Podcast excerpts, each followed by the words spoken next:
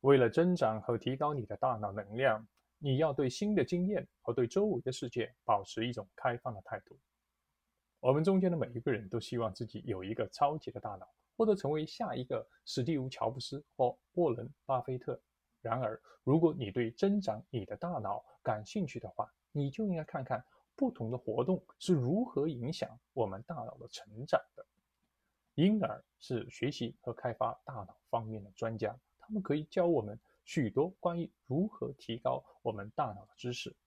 增长大脑的第一步就是你要为他的学习和成长提供可能性，保持一种开放的态度。我们中间的很多人每天都与外界隔绝，他们整天低着头，对偏离自己日常的安全的区域之外的所有的活动都不是很感兴趣。如果你关闭了你的观察力，关闭了你的好奇心，那你的大脑就无法成长。为了刺激你的超级大脑，你应该对这个新的环境、新的刺激保持开放，观察。你周边的自然以及你居住的环境，尝试着与新的人交谈，注意到新的声音、词汇，甚至一些新的气味。不要害怕偏离所谓的舒适区和安全和正常。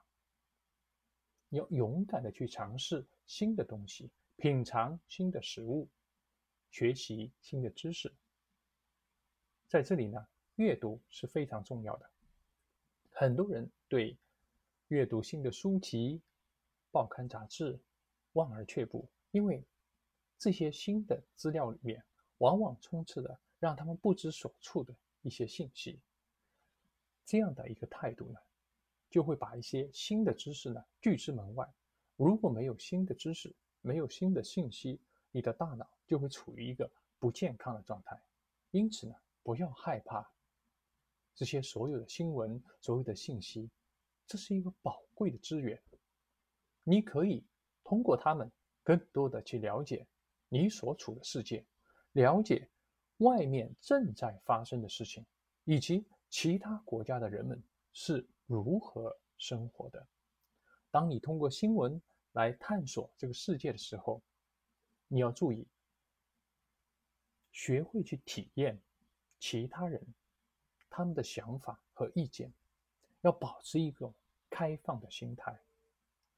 一个正在发育的大脑，或者一个正在成长中的大脑，不应该有任何偏见，也不应该对什么是正确的和错误的持有先入为主的观念。